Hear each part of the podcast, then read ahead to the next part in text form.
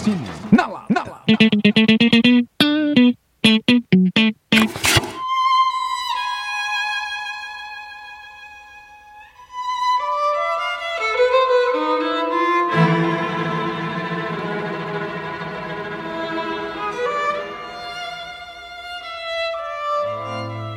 Bom, pessoal, a gente teve aí um tempinho que a gente foi ali se aliviar no canteiro do Tarantino. e a gente voltou agora pra gravar esse lado B. Bem melhor. Muito carro já chegando aqui, eu acho que vai ser aqui mesmo essa festa, hein? Vamos gravar rapidão esse lado B. Mas como é que a gente vai entrar? Emerson, deixa comigo que eu converso com o homem. Deixa comigo. Ah, esse achando. Tem um podcast, fala sobre cinema. é. É bastante provável.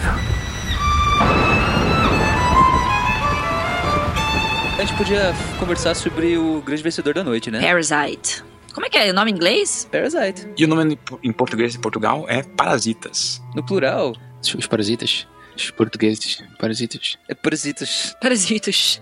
É só pra, só pra eles poderem fazer o Szinho no final, Parasitos. Para com essa porra aí, meu irmão! Pra você que não tá habituado, aqui no lado B do Cinema na Lata, a gente vai dar spoiler sobre o filme. Então, se você ainda não assistiu Parasita, se você mora numa caverna e ainda não viu esse filme, então se prepara.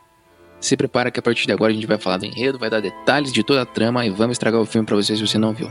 Se você já viu o filme, a gente vai estragar ele pra você também. O que disse? Ah, Não, muito pelo pra contrário. melhorar a experiência. Aqui no lado B, pra quem já assistiu o filme, a gente vai expandir o filme pra você. Você vai ver quatro dimensões desse filme. É, vamos começar então. Até eu tô interessado em escutar esse podcast agora. Agora chegou o momento que todos vocês estavam esperando.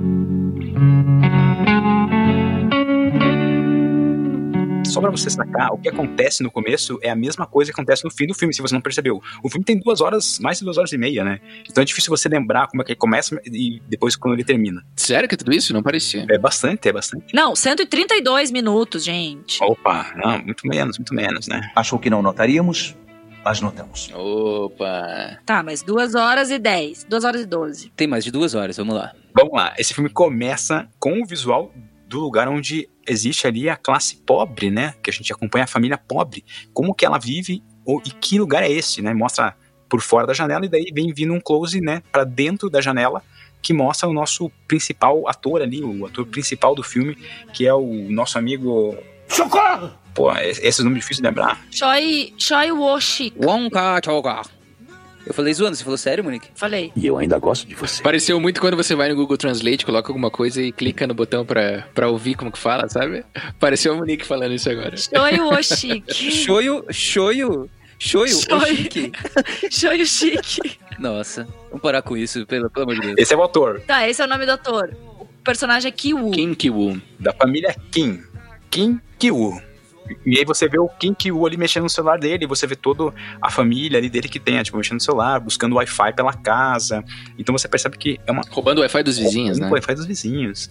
E aí você já começa a ter uma certa. Começa a ter pena daquela família e fala, pô, eles vivem em umas condições ali complicadas. Tudo bem que é na, na Coreia do Sul, que eu achei que todo mundo era rico, mas existem alguns pobres. Pois é, é um contexto muito bacana também, porque parece que é realmente como se fosse um beco mesmo, né? Eles moram num lugar muito isolado, muito bagunçado, que tem uma pegada de um cortiço também, né? Você parece ver diversos vizinhos ali, que meio que são todos conhecidos, e que acabam interagindo entre eles, todos igualmente aí, dividindo essa pobreza.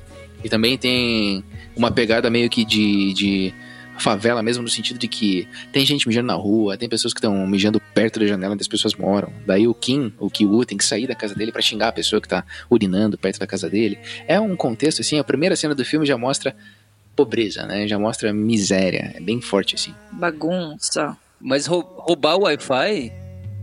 Roubar o Wi-Fi e mijar na rua me lembra muito viagem pra praia no Brasil também. A gente já se identifica. Porra, é muito foda, cara! Mas eu acho que justamente esse é um trunfo desse filme, que ele te faz. é, Tipo, acreditar nessa realidade porque você vivencia essa realidade, né? Você já vivenciou em algum momento essa realidade, né? Seja precisar buscar um Wi-Fi, seja a- a- enfim, já ter topado com um bêbado mijando na rua, seja é, detetização que acontece na rua ali, pô, muitas situações que são, entre aspas, corriqueiras, né? E, e isso faz, pô, ele consegue detalhar muito bem essas ações, né? E ele simplifica muito essas ações e você já, imediatamente, você já está inserido no filme, você já é absorvido pelo filme, mesmo sendo uma cultura sul-coreana que você não faz ideia como seja. É, são coisas que acontecem, acho que em, em todo lugar, né? Tipo, Eles, eles escolheram é, cenas corriqueiras e que poderia acontecer em qualquer outro país, assim, roubar o Wi-Fi, enxotar o cara fazendo xixi e tal. Depois disso, a gente vê aí é, como é que é a casa deles, né? A casa deles, ela, ela tá num nível abaixo, né, da rua, e...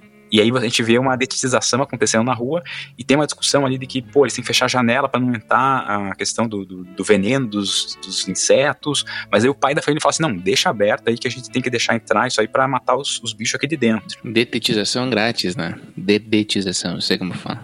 Se liga. Esse, esse pensamento meio, meio brasileiro ali, né? Você fala, pô, mas será que, que o sul-coreano pensa assim também? Não pode ser. É, e aí você já considera um pouco que eles moram nos mesmos lugares que os insetos, né?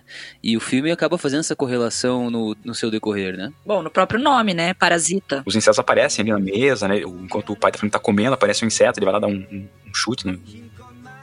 Socorro! um beliscão, sei lá, um. Ele chuta com Alguém me ajude! Peteleco. peteleco Peteleco. inseto. O termo correto é peteleco. Tá bom. E eu não sei se o inseto foi de fato. Essa é uma coisa que talvez muitas pessoas estejam na dúvida, eu também estou.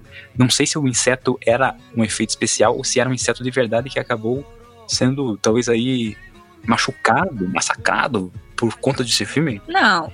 Se eles usam efeitos especiais pra fazer a casa, podem usar, ter usado, né? Pra fazer um inseto. Tomara, hein? Tomara. Torço que tenha sido isso. Um inseto, um inseto treinado, que nem. Será que o, o- as sociedades protetoras dos animais elas se importam com baratas, insetos em geral? Será que realmente tem uma fiscalização sobre Ou isso? só com animais bonitinhos. É, só animais que abraçam. Eu acho que o Joaquim Fênix ele se importa. Isso, isso que a gente tem que É. O Joaquim Fênix se importaria com um concordo. inseto de verdade. Ah, o Joaquim é um, um querido, né? Ele se importa com todos. Ah, ah, por favor, pode tirar meu gatinho de cima da árvore.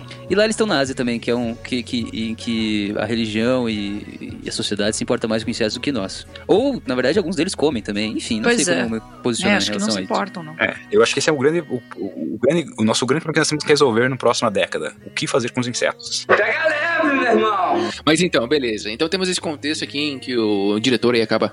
Bong, como, como é o nome dele? Bong Joon-ho. Mão de um Ho. Daqui a pouco ele tá chegando aqui. Daqui a pouco ele conta, daqui a pouco a gente encontra ele. Treina aí o nome dele pra poder dar oi pro cara ali. Não vai errar o nome, né? Falou aí Google Translate, beleza. Não acha que ele exagerou? Daí a gente continua a, a- a construção desse contexto em que tem uma família muito pobre, uma família muito miserável. E qual é a próxima cena do filme, Emerson Nery? O que acontece Então, a depois família disso? era tão miserável que chega ao ponto de um amigo do Kim Woo dar um presente, uma pedra. Dá uma pedra dizendo que essa pedra aqui vai te trazer fortuna. Porque ele vê a miséria que a família vive ali, ele se compadece daquela situação toda e fala: não, ó, essa, que tem uma tradição na, na Coreia do Sul mesmo que é, existem algumas pedras que as pessoas têm em casa para trazer fortuna. E essa é um tipo da, de pedra que eles têm lá. E daí ele já tinha ganho essa pedra e tinha conseguido fortuna por conta dessa pedra. Ele falou assim: não, vou dar para o meu amigo, para que meu amigo também tenha fortuna. E além de presenteá-lo com essa pedra, né, a família toda fica todo feliz, ele fala, nossa, essa pedra e tal, uau, então realmente vai trazer fortuna. E além disso, o amigo, no caso o amigo dele se chama Min Hyuk. O Min Hyuk, ele vai lá e ele está indo viajar, mas o Min Hyuk ele dava aulas de inglês para uma família, para uma filha de uma família rica, né, a qual ele se apaixonou. E aí ele fala para o Kim Woo, Kim quero que você dê aula de inglês para essa menina aqui, porque é, eu só confio em você, né?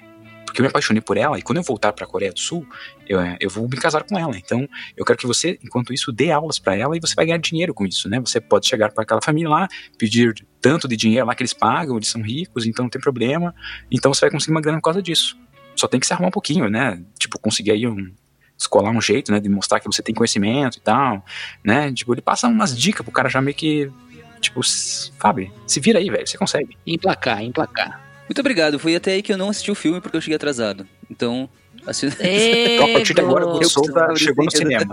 que feio. foi agora que eu entrei, atrapalhei o filme de todo mundo. Sabe quando você vai entrar assim, aí você não quer fazer barulho, você derruba as coisas, aí a tua cadeira ela range. Foi isso que aconteceu comigo. Você chuta a canela das pessoas, você tem que passar na frente. Passa com a bunda na cara das pessoas, né, no cinema. É uma coisa bem desagradável. Souza, derrubando pipoca na galera. assim. Parasita é o parasita. Você foi o parasita por alguns minutos. Jamais irei ao cinema com você. Não, você não tem, não tem escolha, ele vai chegar lá depois. É verdade, nem vou saber que ele vai. Não ia gostar. Mas beleza, mas beleza. E daí depois desse contexto todo, acaba que o menino mais jovem é uma família composta por quatro pessoas, né? O pai, a mãe e dois, dois filhos aí de idade relativamente universitária, né? Todos eles vivendo de subempregos. Inclusive tem uma cena que eles todos estão dobrando caixa de pizza para poder juntar o dinheiro. Sensacional, essa, essa cena é muito boa, essa cena aí. É muito caixas. boa, é muito bacana, muito bacana. Você perdeu essa cena, velho? Perdi essa cena também. Eita, você vai ter que ver de volta o filme. Pois é, cara, você perdeu a essência do filme. É, você não, não viu os filmes, então. Narra pra ele a cena das caixas aí, como é que é? Então, basicamente, estão as quatro pessoas, as quatro, os quatro familiares sentados, daí tem uma pilha de papelões que você começa a notar que são caixas de pizza ainda não dobradas. E daí eles vão pegando e vão dobrando as caixas de pizza, vendo um videozinho no YouTube com o Wi-Fi roubado, de uma pessoa dobrando essas caixas de uma maneira muito rápida. Eles querem efetivar, eles querem deixar, tornar mais efetivo esse processo aí, mecânico, de dobrar as caixas de pizza, porque logo vai chegar uma pessoa. é, que é representante da pizzaria para levar embora as caixas vazias de pizza e pagar para eles um- algum trocado. Daí tanto que nessa cena mesmo também acontece de o filho mais novo da família tentar conseguir um emprego, né? Tentar falar mal do cara que tem um emprego fixo nessa pizzaria para ele ser demitido e ele conseguir o emprego do cara. Que eles estão nessa função. Já mostram aí Isso, estão na função de conseguir como dinheiro. eles, como eles são de verdade. Mas aí você pensa, pô, mas eles têm a, a condição deles, eles não, não têm estudo, quer dizer, até, até tem estudo, mas você percebe que, na verdade, o que falta ali é que eles têm uma certa. é, não sei. um- Eles não querem trabalhar de fato, mas querem ganhar dinheiro. É uma coisa meio esquisita, assim. Como, como você percebe essa família no começo. Mais uma vez me senti no Brasil, hein? É puramente Brasil. Não, só o fato de eles começarem a ver no YouTube o que eles têm que fazer, como que eles têm que fazer, tipo, é muito, cara, isso é, é dia a dia. Quem nunca, né? É muita falcatrua com um pouquinho assim de exagerado. Eu agora mesmo tô com o vídeo aberto aqui, como falar no podcast, né? Puta merda, é foda! E uma coisa que é muito interessante desse primeiro trecho, dessa primeira cena, é o fato de que o filme começa em um gênero que é um gênero um pouco mais de comédia, assim. Então isso é muito importante. Eu acho que pro, pro contexto todo do filme, que é esse tom meio debochado, meio jocoso aí do começo do filme. Trapalhões. Meio trapalhões, não, não sei. Mas, Vamos de novo falar do maior filme de todos os tempos nesse podcast. Ah, não tem como falar sobre cinema sem falar sobre filme de Trapalhões, né? não, não, não. Cânone, é o cânone. É a base de, de tudo que existe sobre cinema. Eu fiz o possível. Eu fiz o possível. Ei, Gostoso, agora que, já, que você já tá na sala de cinema, sentado, todo mundo tirando de feio, o que, acontece depois disso? Então, é, foi muito bom que esse início ele é mais comédia, porque as pessoas começaram a rir do filme e realmente esqueceram que eu tava atrapalhando o filme delas, né? Eu sou um mestre nisso. Na parte que eu, que eu comecei, realmente, e- o garoto já estava inserido na, na família rica, ele conseguiu o emprego, é, e ele viu a oportunidade de, de colocar a irmã dele na jogada, porque faltava uma professora de artes pro garotinho da família, né? Nossa, mas você chegou super atrasado. É, você, meu, o que que você tava fazendo do, do- filme, velho? A culpa não foi minha, só isso que eu, que eu preciso dizer. Sabe que o coração de vagabundo é na sola do pé, tá ligado, meu irmão? O menininho da família rica não precisava de um tutor de arte, mas o, o Kim, Kim Woo... Não, como é que é? Socorro! Kim... Alguém me ajude! Kim Ki-woo. Kim Ki-woo. O Kim, né, na verdade. Não, não, não, não, não, não, não, não, não, não. Todos são Kings. Todos a família, aquela família chama Kim. Você pode chamar qualquer um de Kim. Agora eu entendo por que os executivos americanos fazem todos os personagens deles se chamarem tipo Bob, ou tipo Robert, ou tipo Johnny. Cara, é muito difícil. Facilita a nossa vida. Não, Ki é o sobrenome. O nome do Pia é Kim Ki-woo. Não, não, não, não, não, não, não, não, não, não. Não, Kim é a família. Kim é a família Kim. Em países asiáticos é meio que tradição você colocar o sobrenome da família antes do nome, por isso que todo mundo chama Kim. Mas tá, então, enfim, o, Ki, o Ki-woo, é, ele percebe que a mãe da família rica fala... é, tá- comenta que o filho adora desenhar e tem inclusive um quadro do filho tipo um desenho do filho bem mal feito assim um desenho de criança é, ela tem emoldurado na parede principal da sala né porque como é uma casa toda suntuosa cheia de obras de arte enfim e aí tem aquele desenho do menino junto com os quadros né de, de- com as obras de arte que ela tem na parede e aí o, o Kiwu percebe essa esse apreço da mãe pelo, pelo talento, suposto talento do filho, e aí oferece, que irmã, a irmã dele, ele não fala que é irmã, né? Ele oferece é, uma tutora é, para aulas, uma, uma pessoa super especializada, com vivências internacionais, enfim, da área de, de, de artes plásticas e não sei das quantas. Nesse momento, assim, eu tava torcendo pra família pobre, né? Eu fui compadecido daquela coisa toda ali. Eu falei assim, meu, eu sei que eles estão enganando os ricos, mas eu tô torcendo por eles. Tudo isso pra dar certo essa, essa mentira. Sim, porque coitadinhos e tal. Eu também tava. É, na verdade o filme ele tem essa, essa questão do- durante o filme todo que ele meio que fica brincando com essa questão de quem é protagonista, quem é antagonista, quem é o bom, quem é o ruim, né?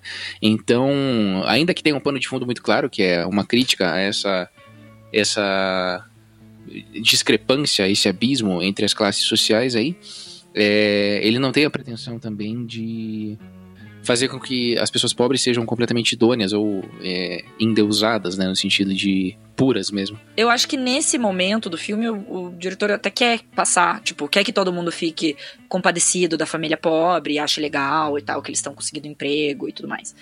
Mas depois, num segundo momento, é, ele faz com que essa, essa sensação mude um pouco também, né? Mas enfim, aí resumindo, todo mundo da família Kim é, o pai, a mãe e os dois filhos começam a, a prestar serviços para a família rica, se passando por outras pessoas, né? Na verdade, eles é, mentem, enfim, que não se conhecem e tudo mais, é, para serem contratados.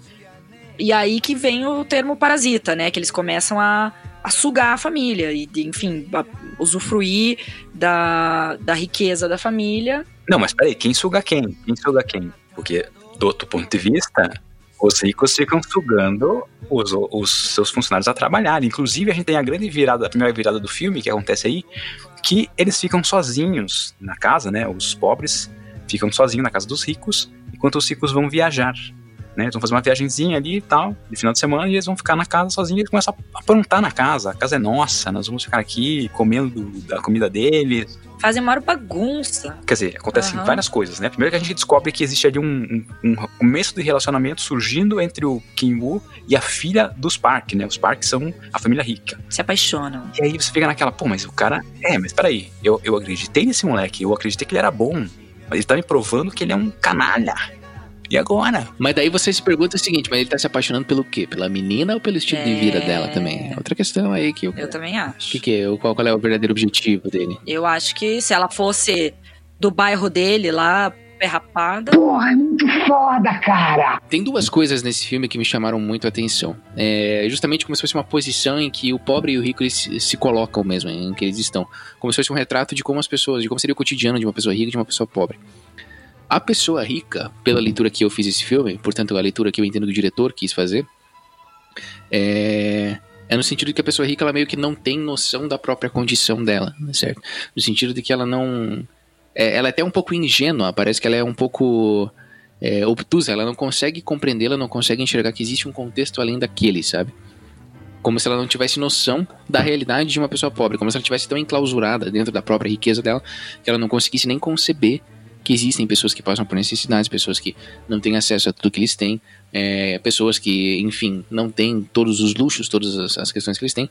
Ou não é como se não soubessem que existisse em geral, mas, por exemplo, parece que não tem noção da dimensão, parece que não tem noção do impacto, parece que não tem noção das consequências que esse seu estilo de vida rico pode causar em outras pessoas que não têm acesso a isso, certo? Sim, o que, que a pessoa que, que, os funcionários deles fazem quando vão para casa. Tipo, eles não têm noção que a casa dos caras é uma zona cheia de, de barata, enfim. Não, é que eu acho que é até é. um pouco mais complexo até, porque eu acho que a família rica não tem noção do que, que é que a família pobre almeja mesmo, sabe?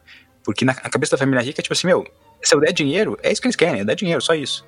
Mas aí você percebe que não, a família pobre, tipo, não é isso que eles querem. Exato. E aí, entra justamente a segunda parte que eu ia falar, que me chama a atenção também, que é justamente essa posição do, do, da pessoa pobre, sabe? Que é como se ela tivesse um único objetivo, que é o objetivo de chegar na posição da pessoa rica, né? que aqui no Brasil a gente tem, tem, até o Tim Maia, que tem, não sei, a galera atribui ao Tim Maia essa frase, né, mas não sei se é dele mesmo, que no Brasil é o único lugar onde é, acho que cafetão se apaixona, puta se apaixona, não sei, e pobre é de direita. Vocês já ouviram essa frase? Vocês lembram de alguma coisa nesse sentido? É, o único que, que, que cafetão se apaixona, puta é, tem orgasmo e pobre é de direita. Não é isso? Não, não, não. Prostituta se apaixona, cafetão tem ciúme, traficante se vicia e pobre é de direita. É isso, é. Então, isso me lembrou muito também, mais uma comparação entre a Coreia do Sul e, e, e o Brasil aí, que é um dos aspectos né, dessa pobreza é justamente uma tentativa meio que constante de tentar se tornar aquele rico opressor, né? Então esses, essas duas coisas, essas duas coisas sociais, acho que são muito importantes para a construção, para a mensagem, pro, pro, enfim, pro enredo do filme propriamente dito, né? É, mas é bem interessante isso que você colocou, porque é tipo assim, é mais importante pro pobre ali o status do que o dinheiro em si. Pois é, o, o, o ser rico, né? Não, não, não necessariamente ter dinheiro. O poder, né? O poder do, do que é de ser rico. Você poder fazer coisas, enfim, é, tomar decisões, dar ordens. Mas é muito bacana também, porque tem um trecho desse filme que é logo depois desse trecho que vocês estavam comentando aí, que é quando a família tá fazendo como se fosse essa festinha entre eles, tá chovendo bastante, e de repente uma outra personagem que tinha aparecido antes, uma governanta que tinha sido demitida, ela surge dizendo: "Ah, eu, eu fui demitida e tal, eu trabalhava nessa casa, eu gostaria de entrar de volta para buscar alguma coisa". E a gente descobre, Não, e ela tá, tipo, toda surrada, assim, volta toda surrada. Aconteceu alguma coisa com ela assim foda. Isso. E, Pois é, a- acho que a coisa fora que aconteceu é simplesmente o fato dela ter saído do, desse bastião de riqueza, sabe? Ela voltou pro mundo real e tá suja, sabe? Algo simples, assim. Parece que a pessoa, se ela sai um pouquinho, é, já, já sofre consequências, tipo, físicas mesmo, estéticas. E o mais bizarro é, é que a relação entre as. Porque essas duas, dessas duas pessoas, a família e a governanta antiga, é, eles são de realidade parecida, né? Digamos, da mesma, da mesma pobreza. E da mesma classe social e tal. E eles não. Mesmo assim, tipo, não, não se ajudam muito, assim, porque os, a família que tá lá usufruindo da casa, putz, né, que saco, essa governanta, sabe, não, não quer muito ajudar, mesmo é, mesmo sabendo, digamos, tudo que aquela pessoa vive, passa e tal, né? Mesmo assim, eles tão, tão, não estão nem aí, porque agora é eles que estão usufruindo ali da casa e estão de boa e, enfim, não querem muito saber da, daquela governanta. Bom, e esse momento em que a, em que a governanta chega é, é um dos momentos geniais do filme, né? Porque o momento ele, o filme ele é- tem muitas viradas e aqui a gente tem a principal virada do filme, porque você descobre um, um plot twist maluco e é aí que o, o filme começa a realmente ficar interessante, sem dúvida. Isso, e ele começa a mudar de gêneros, inclusive, né?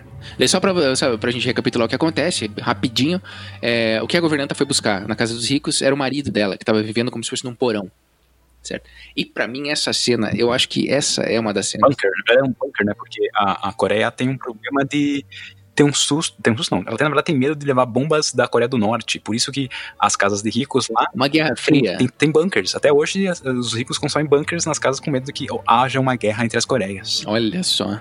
Pois é, que doideira, né? Só estou defendendo os meus direitos. E daí, enfim, nessa cena rola algo que pra mim é muito simbólico do filme, que, que eleva ele. Eu gostei bastante do filme, eu curti Parasita, eu acho que ele tem alguns problemas, mas ele é um filme muito bacana.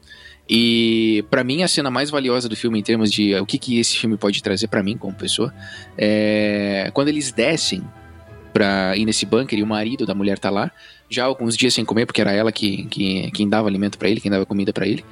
E uma das coisas que ela faz quando ela desce é entregar pra ele, como se fosse um pote de comida, alguma coisa pra ele comer e tudo mais.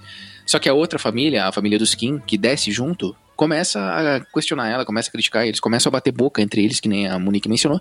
Só que o cara, o cara que tava lá sem comer, o cara que é pobre, o cara que tá preso dentro dessa casa dos ricos, sem poder desfrutar de toda essa riqueza, ele começa a comer aquele rango, ele começa a comer aquela marmitinha, e ele faz isso de um jeito tão animalesco, ele faz isso de um jeito tão pobre, sabe? No sentido, tipo, isso aqui é o mínimo que eu preciso pra sobreviver. Eu sou um bicho, eu sou uma criatura que tá morando na parede dessa galera aqui. E isso, pra mim, é o negócio que mais me tocou, assim. É o fato de que o filme mostra como essa discrepância entre classes sociais acaba desumanizando as pessoas. Então o pobre ele só quer ser rico porque ele quer se sentir mais humano, ele quer se sentir mais vivo, ele quer ter uma experiência de vida. Então, o que esse filme mostra é que esse tipo de classe social discrepante, esse tipo de luta de classes mesmo, acaba fazendo com que o pobre, a pessoa que está na margem da sociedade, seja tão excluída a ponto dela ser desumanizada. E isso, pra mim, o filme fez de uma maneira muito bem, ilustrou muito bem.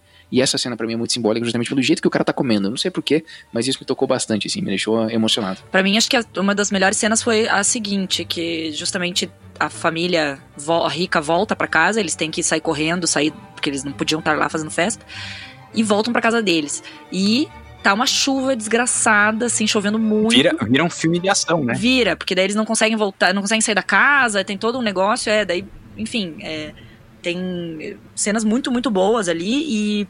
E aí, quando eles chegam na casa deles, a casa deles, como fica embaixo da terra, assim, no, no nível abaixo da rua, tá completamente inundada, entrando água por tudo, saindo água pelo esgoto da, da privada.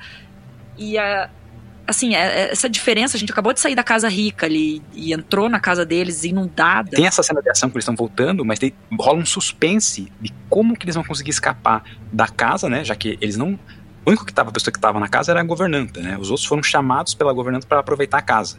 Os parques não sabem que eles estão lá. Então eles têm que se esconder na casa e esperar eles dormirem pra daí eles saírem fugido de lá, pra daí eles forem pra casa deles. Daí esse momento é um momento que, tipo, é, é, é estendido, muito estendido, e você fica naquela apreensão. Será que vai dar certo? Será que Suspense ah, dental. Meu Deus, vai dar certo? Não vai dar, vai. E daí dá certo, eles saem correndo, começa a chover, e daí que eles vão pra casa e percebem que tá tudo alagado. Tem dois detalhes do roteiro aí importantes. O primeiro que quando eles estão aproveitando a casa, antes mesmo da governanta aparecer, a própria mãe da família compara o pai a uma barata. Então, é diretamente comparando ao inseto mais uma vez. Depois tem um momento importante do, do roteiro, porque eles têm que se esconder embaixo de um sofá quando os parques chegam. E eles acabam testemunhando algumas. Embaixo da mesa. Embaixo da mesa, enfim. E eles escutam a conversa dos parques, que estão ali do lado deles, mas não sabem que eles estão ali. Mas os parques conseguem cheirar. Eles conseguem sentir o cheiro dos Kim, né? Especialmente do Sr. Kim. É, porque é isso, eu acho que a, chega até nesse ponto, né? Essa diferença de classes. A, a um sentir o cheiro do outro e classificar o outro pelo cheiro. E isso vai ser muito importante no desfecho do filme, né? Essa questão do, do cara perceber e criticar o cheiro do pobre. Sim, e ele comenta até com a mulher, eles estão ouvindo ali a conversa dos dois, e o, o senhor Park lá comenta, ele fala, nossa, o, o Kim, que meu motorista, né, tem um cheiro muito estranho, às vezes ele, às vezes eu tenho que abrir a janela no carro pra não sentir o cheiro. E isso realmente é, é muito forte, assim. E isso lembra um político da, da nossa cidade natal lá de Curitiba, chamado Rafael Greca, que numa, num evento público comentou, né, que quando cheirou um pobre, ele quase vomitou. Então, é, isso também, mais uma vez, ele se conecta com a nossa realidade. Isso vai dar jornal, isso vai dar manchete, cara. Sabe, só nessa questão do cheiro ainda, é. Puta merda, essa foi uma das coisas que eu não gostei no filme. Em que acredita, hã? Em quem você acredita? Eu não gostei da ideia, tipo, eu gostei da ideia do cheiro entre si, assim, tipo, eu acho que é muito bacana você mostrar que os caras estão tão distantes que eles têm até um cheiro diferente. Mas eu não gostei da maneira como o filme socou e jogou na tua garganta essa questão do cheiro, sabe? No sentido de, ó, entenda, eles têm cheiro diferente, o cara tá sentindo cheiro de pobre. É uma metáfora isso, né? Porque o cheiro não é exatamente é só o cheiro. Por exemplo, você pode dizer assim, ah, porque o cara é norde- nordestino, porque o cara Isso, é... isso não tem problema. Eu não, tô, eu não tô questionando a mensagem. Eu não tô questionando a mensagem do que ele, que ele tá passando, que, tipo, que, que existe como se fosse a diferença. O problema é como o diretor, com as estruturas que ele tem de cinema, escolheu pra mostrar isso. Por exemplo, aparece o cara cheirando a própria roupa depois que o chefe dele fala, nossa, eh, tem um cheiro estranho por aqui. Daí depois o chefe fala de novo pra mulher dele, nossa, o cara tem um cheiro muito estranho. Daí na cena final do filme, o cara tá fazendo alguma coisa, vai pegar a chave ali, ele tá sentindo um cheiro de novo, sabe? Então, tipo, o tempo todo eles usam como se fosse os personagens cheirando e mostrando e falando, nossa, você tem um cheiro ruim. E eu achei isso um pouco estranho, porque, tipo, parece que ele meio que tentou, sei lá, deixar muito evidente, sabe? Bater muito nessa tecla assim, como quem quer dizer, ah, isso é muito importante. Então você que tá assistindo o filme, você tem que entender isso aqui.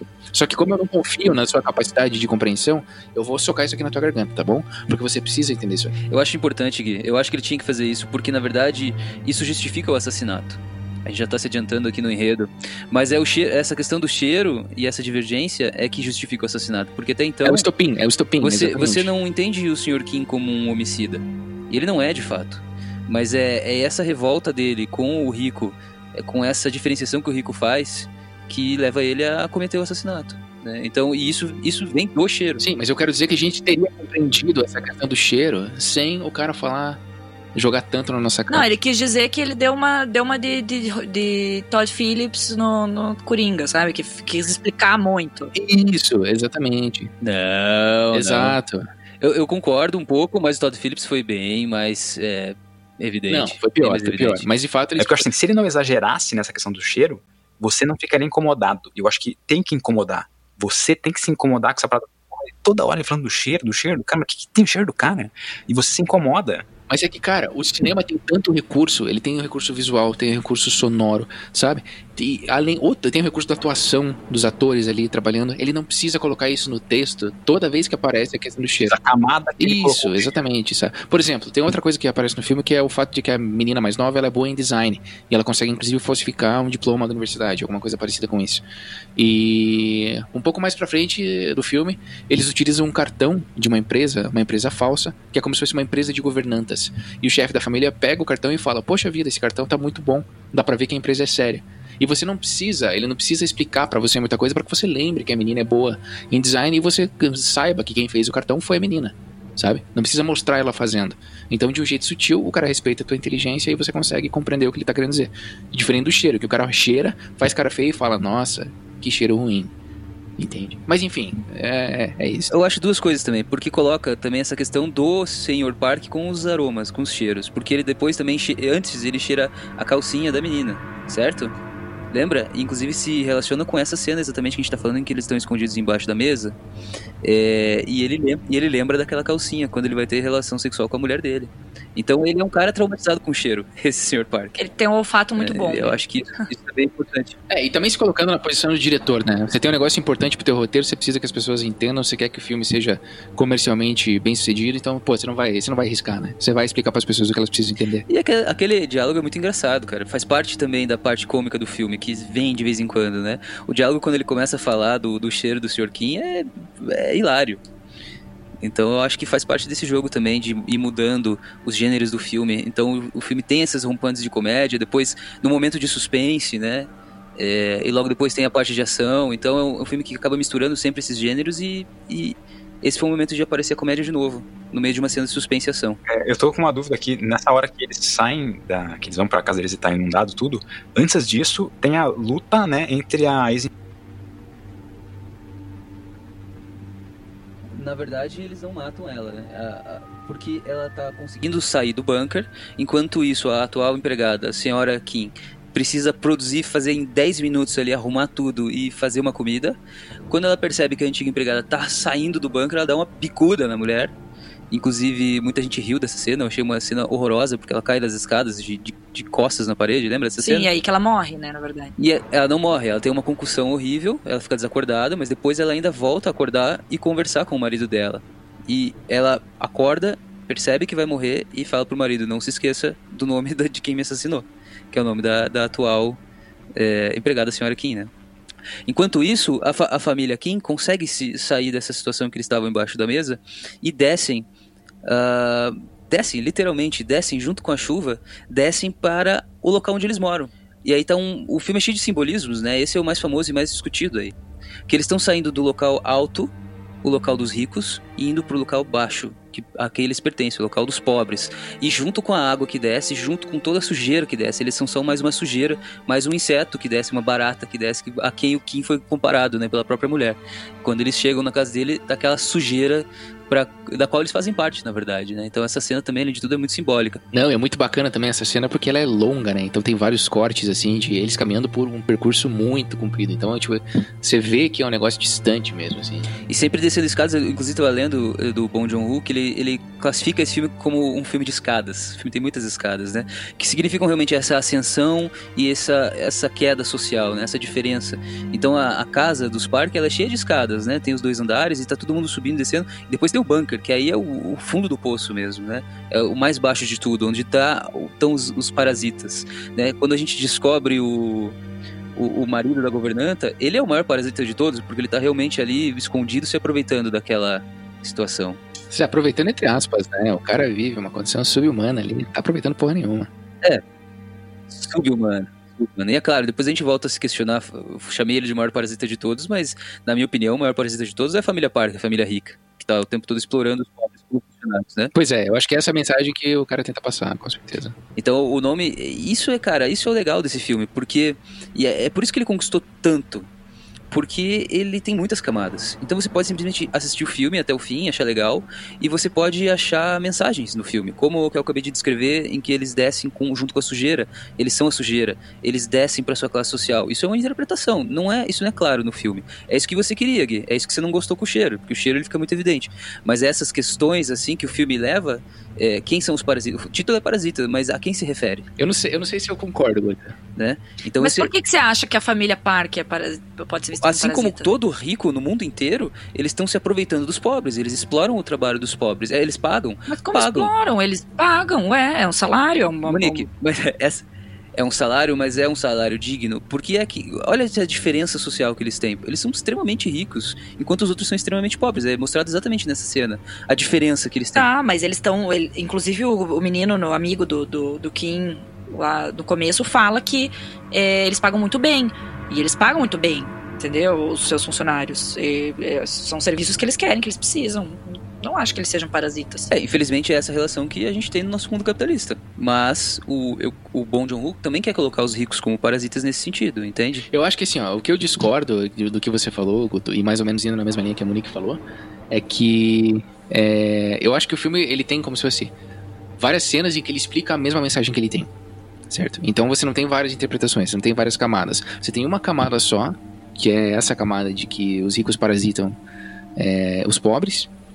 E essa mensagem é contada de diversas maneiras diferentes. Mas isso é uma questão que eu até estava conversando, enfim, com uma pessoa que me é muito querida. Meu irmão, seja objetivo. Isso foi uma coisa que ela, que ela falou assim, que... que... Tá vermelho, Gui. Ai, usando o espaço do podcast para fazer declarações de amor, Guilherme, é isso? Oh, que gracinha. Mas basicamente é, é como se fosse. O filme ele tem uma mensagem só, que é essa mensagem dos ricos parasitando nos pobres. Não é dos, dos, dos pobres parasitando os ricos também? Eu acho que é muito mais dos ricos parasitando os pobres. Tipo, ele, ele tenta pintar os pobres como. Como se fossem pessoas que são, estão naquelas condições é, involuntariamente, evidentemente, e que a consequência disso é justamente o estilo de vida dos ricos. Pra mim ficou muito claro essa mensagem. Porque a Monique tá defendendo o contrário. A Monique tá defendendo que os pobres é que são parasitas. Sim, mas eu não terminei de falar, e daí você não consegue entender como é que eu encaixo uh, o que a Monique falou. Pega uma cadeira e senta, e eu divido minha micha. Depois me conta o que está havendo, tá bom? Existe o conflito entre as duas famílias pobres ali, em que você pensa assim, é, deveria ser uma a, a família que tomou ali o lugar da outra, deveria se compadecer da outra família, já que ela também já passou por aquilo. Mas nesse momento ali ela fala assim, não, sai daqui, tudo aqui é meu, vai embora, eu não vou alimentar ninguém, você que se vire, sai daqui. E aí ela deixa, ela fica por a, a família quem toma conta de tudo e fala assim, não, agora é a minha vez de parasitar aqui. Então realmente existe uma troca de quem é o parasita a cada momento desse filme. Pois é, eu acho que assim, na verdade, é- eu acho que é uma tentativa, até considerando o contexto do diretor, as entrevistas que ele deu, a maneira como ele se comporta, os outros filmes, pelo menos o outro filme que eu vi também. Mas eu acho que ele tenta culpar os ricos como se fosse por, essa, por esse conflito entre os pobres mesmo, sabe? Como quem quer dizer, assim, os, os pobres, ao invés de focar e combater o real problema, que são a classe mais rica, a classe mais alta, eles ficam se tretando entre si. E isso é valioso para os ricos, entende? Mas eu acho que pra mim é bem claro que ele quer mostrar que os ricos são os parasitas, assim. Toda vez que você faz um filme, é um problema muito parecido com Bacurau, e que você passa uma, uma mensagem pré-definida, pré-estabelecida, você tá impedindo que as pessoas criem interpretações diferentes do, do filme dela. Talvez eu esteja errado, porque afinal de contas vocês todos tiveram leituras bem diferentes dessa que eu tive do filme. Mas eu achei que o filme ele tem um tom um pouco autoritário no sentido de pegar uma mensagem e passar ela sem margem para grandes interpretações. E o que eu concordo mais ou menos com a Monique é que, sim, é, essa maneira como eles pintam as pessoas, sei lá, ricas assim mesmo, como grandes vilões, é, eu não sei o que, que isso traz de bom, sabe? Eu não sei que tipo de mudança, que tipo de consequência isso traz. Porque, por exemplo, as pessoas que são ricas e vão ver o filme vão pensar, bom, não é bem assim. As pessoas que são pobres vão ver o filme vão pensar, poxa vida, é isso aí mesmo. Que é o mesmo problema de Bacurau, entende? Quem é de direita assistir Bacurau vai achar ruim, quem é de esquerda assistir Bacurau vai achar bom. Então ele é um filme que acaba, por ser muito monotônico, assim, por não ser um filme muito é, aberto em interpretações, por ele ter uma mensagem definida, do diretor querer falar exatamente isso aqui que eu tô falando, eu acho que ele tem pouca margem para interpretações, tem pouca, pouca abertura, e isso é um dos defeitos do filme, na minha opinião, junto com a questão do cheiro. Mas em geral é um bom filme. Ele é cativante, não é? A grande interpretação do filme é quem são os parasitas. Porque ainda acho que isso está. Você diz, Gui, que com certeza são os ricos são os parasitas. A Monique já estava falando. Como assim são os ricos os parasitas? Então, é, a Monique. É, é, eu acho que essa interpretação fica bem dúbia. É, porque, assim, de maneira mais linear, de maneira mais clara, os pobres são os parasitas. Porque eles que estão se aproveitando da casa dos ricos. Desde o, da família Kim até a, a antiga governanta que tem ali o marido dela há quatro anos vivendo na casa dos, dos Park. Então não está evidente quem são os parasitas. Então, entre todas essas pessoas podem ser os parasitas, e, e são, de fato. E na verdade é uma correlação com o nosso mundo. Quem é que está parasitando quem? Quem é que está explorando quem aqui? Nesse, em toda. E na sociedade coreana, na sociedade brasileira, na sociedade americana. Eu acho que essa é, esse é o grande mérito do filme. Ele, deixa, ele não deixa claro quem é o parasita e ele faz essa correlação com a nossa sociedade. E a interpretação de cada um. A, a gente ach... no começo tava torcendo pela família pobre, depois ficou com um pouco de raiva, pelo menos eu, assim, pô, mas olha aí, eles, tipo, estão zoneando tudo a casa, né? Enfim, então aproveitaram que os caras viajaram, não sei o quê. Então, assim, eu, eu mudei muito de opinião durante o filme. Eu, eu vi vários lados de, das coisas. Assim. É, eu não acho que ficou que ficou uma coisa só, um lado só e não pode ter outra interpretação. Não achei que foi assim, não. Quando não houver parasitas, na sociedade que nós vivemos, aí sim John Lennon conseguiu Imagine. Imaginar um mundo. I wonder if you can. Sin cielo ni infierno. A brotherhood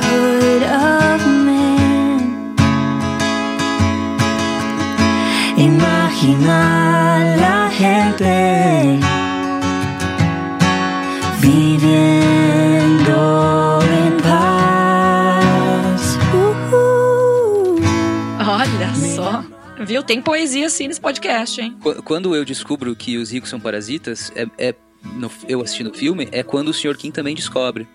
Porque ele acabou de passar por um momento terrível, que ele- a casa dele foi alagada. Ele tem que. Ele é chamado para fazer serviços para a família Park, certo? Ele tem que dirigir para lá e para cá. Enquanto ele dirige, ele tem que ouvir a senhora Park falar que. Ai, que essa chuva é, é muito boa, porque ela vai limpar o. Sei lá, o ar, qualquer coisa assim. Muito boa para ela, que mora lá em cima, né? Para os pobres é terrível. É, e depois ele é forçado a se vestir de índio para fazer a festa da criança, certo? E o que, que o Sr. Park fala para ele? Ele fala assim: não se preocupe, eu vou te pagar. Não se preocupe, você vai receber para isso. Então, porque o rico acha que ele pode fazer o que quiser com o pobre desde que ele pague. E não é isso. Ele precisa respeitar. Ele não compra tudo o que ele quiser, entendeu? Ou não deveria. Ele não, não deveria considerar isso. E aí o, o, senhor, o senhor Kim percebe como é, o Sr. Park não é aquele cara super bom que ele estava imaginando. Ele é um cara rico e que compra tudo que ele quiser, inclusive a vida dele, a, tudo que ele quiser do Sr. Kim. É, e o que culmina quando o Sr. Park é, não se importa que, por exemplo, a, a filha do Sr. Kim está agonizando porque ela levou uma facada na, na, no, é, no peito. Né? Não se importa com nada disso, só, só quer que o Sr. Kim saia dirigindo o filho dele que acabou de desmaiar, o filho do Sr. Park acabou de desmaiar, e ainda está no chão a mulher do Sr. Park. ah, desculpa, a mulher do Sr. Kim se degladiando com aquele maluco, aquele cara com, com espeto, o cara que acabou de sair da masmorra.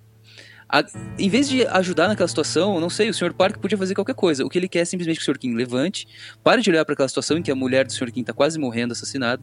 Ele quer que o Sr. Kim levante e vá dirigir. Então, é aí que o Sr. Kim percebe quem é o parasita de verdade. E a gente também percebe quem é o parasita de verdade. É, não, é aí que ele mostra ou mostra outro lado de parasita, né? Tipo assim, é, os caras também se aproveitam, os ricos estavam se aproveitando, etc. Mas os pobres também estavam se aproveitando em algum momento, né? Enfim. Claro. Exato, a coisa vai para todos os lados. A construção dos personagens é muito legal, como se fossem desses estereótipos, desses arquétipos, assim. E a maneira como ele tenta endeusar e ao mesmo tempo criticar esse endeusamento que as pessoas fazem dos ricos é muito bacana. Especialmente na cena em que o marido da primeira governanta, que tá no porão, começa a acender as luzes para ele usando a testa, porque ele tá amarrado, né? Tá com as mãos amarradas. E daí esse momento ali é. Respect! É, exatamente. Foi um momento muito forte também. Então, em geral, o Parasita é um baita de um filme. É muito legal ver um filme da Coreia do Sul recebendo tanta, tanta, tanta aclamação. É um filme que deve ser assistido. Ele constrói muito bem os personagens e, ainda que ele seja, na minha opinião, monotom e de uma mensagem muito hermética, muito fechada, ele é um filme que vale assistir pra abrir a cabeça, pra pensar um pouquinho. É, eu acredito que o, o júri de Cannes e, e os uh, pessoal que julga o Oscar também discorda um pouco do Guy Stadler, né? Porque afinal de contas. Quem? Eu te peguei, Ferris. o filme ganhou todos os prêmios aí. a Academia, o BAFTA, o Globo de Ouro. Eu acabei de falar que eu gostei do filme, cara. Que maníaco você tem de falar que eu não gosto, eu acabei de falar que eu gosto. É porque ninguém acha o filme tão hermético quanto você tá achando, cara. Só Mas isso. O filme não precisa ser aberto pra ser bom, cara. Mas eu acho que uma grande vantagem desse filme é que, é que ele é aberto, na minha opinião. Agora, por outro lado, eu acho que ele mostra um diretor sensacional, que tem controle de tudo que ele quer, que um roteiro maravilhoso, é, um, um, um, estilo de filme que não passa despercebido por qualquer pessoa que assista. Ele é cheio de viradas, ele é cheio de, de coisas que impressionam quem está assistindo. Me lembra muito quando eu assisti Cães de Aluguel e Pulp Fiction, na verdade. Eu arrisco dizer, por um lado, que o, o Bong Joon-ho é o Tarantino moderno, assim. Porque o filme dele surpreende muito mais do que Era Uma Vez em Hollywood. Mas surpreende tanto quanto o Pulp Fiction surpreendeu há 20 anos atrás na minha opinião. É, eu acho que o final ele deixa. Faz de conta que ele vai fechar, né? No sentido de que é, o, o rapaz, o, o, menino foge, né? Existe toda aquela questão do, do pai ficar preso, né, no bunker, no lugar do outro cara que é, que é morto. O, o a, a, filha morre, a mãe e o menino são os únicos que sobrevivem, né, fora da casa. E o menino fica naquela ilusão de tipo, um dia eu vou comprar essa casa, um dia eu vou comprar essa casa, vou comprar essa casa. Ele fez umas contas lá que demoraria 564 anos para ele comprar a casa se ele ganhasse é, o mesmo dinheiro sempre, né? E, mas ele falou assim: não, eu vou, eu vou estudar, eu vou dar um jeito de comprar essa casa para daí conseguir libertar meu pai do, do bunker. E aí a gente vê uma cena dele de comprando a casa e libertando o pai. E a gente pensa, nossa, será que vai ser assim o final? Será que vai ser desse jeito mesmo? Que, que tosco. E aí o, o diretor dá um tapa na nossa cara e fala, meu, a realidade não é essa, não tem nem como ele comprar essa casa. Ele, a realidade é dura, ele não, nunca vai conseguir comprar essa casa. Isso, tipo, eu acho que realmente mostra, tipo, o quanto. Porra, eu acho que ele dá um recado, ele tenta dar um recado mais social ali mesmo, tipo assim, meu, a gente, todo mundo vive uma realidade dura, né? Todo mundo às vezes é parasita ou é parasitado, e a gente tem que saber se esse mecanismo né, de parasitismo funciona mesmo ou não funciona, né? O que a gente vai estar tá fazendo há quantos milênios e séculos a gente faz isso? E até quando vai ser desse jeito? Eu fiquei tão emocionada. Tchau, tchau. Bom, Parasita foi um filme que me fez rir, que me fez chorar muito, que me fez pensar muito, que me surpreendeu assim, várias coisas não imaginaria nunca que iria acontecer naquele, dentro daquele filme. Então, para mim, é um filmaço. Quando eu ter saído do cinema, eu falei, cara, esse filme é foda. E recomendo super. Eu gostei demais, assim, e, e fiquei bem feliz que ele ganhou o melhor filme. Achei que super merecia. E, e viva a Coreia do Sul. E né? viva a nossa aniversariante do dia que estamos gravando hoje aqui, nossa queridíssima Shoyo Jong. Janga Koya. Tô buscando o nome dela aqui. Não, eu tô falando sério. Eu não. Filho da puta! Seu safado! Hoje tá completando 39 anos. Que é a Miss. A, a Senhora Park, né? A, a, rica, né? A mãe rica. Que maravilha, hein? Fazer aniversário com quatro Oscars debaixo do braço. Aí sim, hein? Eu acho que a gente vai, vai ser essa nossa desculpa, hein? Vamos, vamos falar que a gente quer dar os parabéns pra ela aqui na casa do Tarantino e a gente tem que entrar nessa festa. Demorou. Oh, ei, não é o Tarantino ali, ó? Não é o Quentin? Ele lembra da gente? Sim, sim. Quando a gente foi no teatro dele assistir, era uma vez em Hollywood. E Quentin, Quentin. That's a man. That's a cool guy, man. This movie's opening. He's making sure everybody, everything's going right.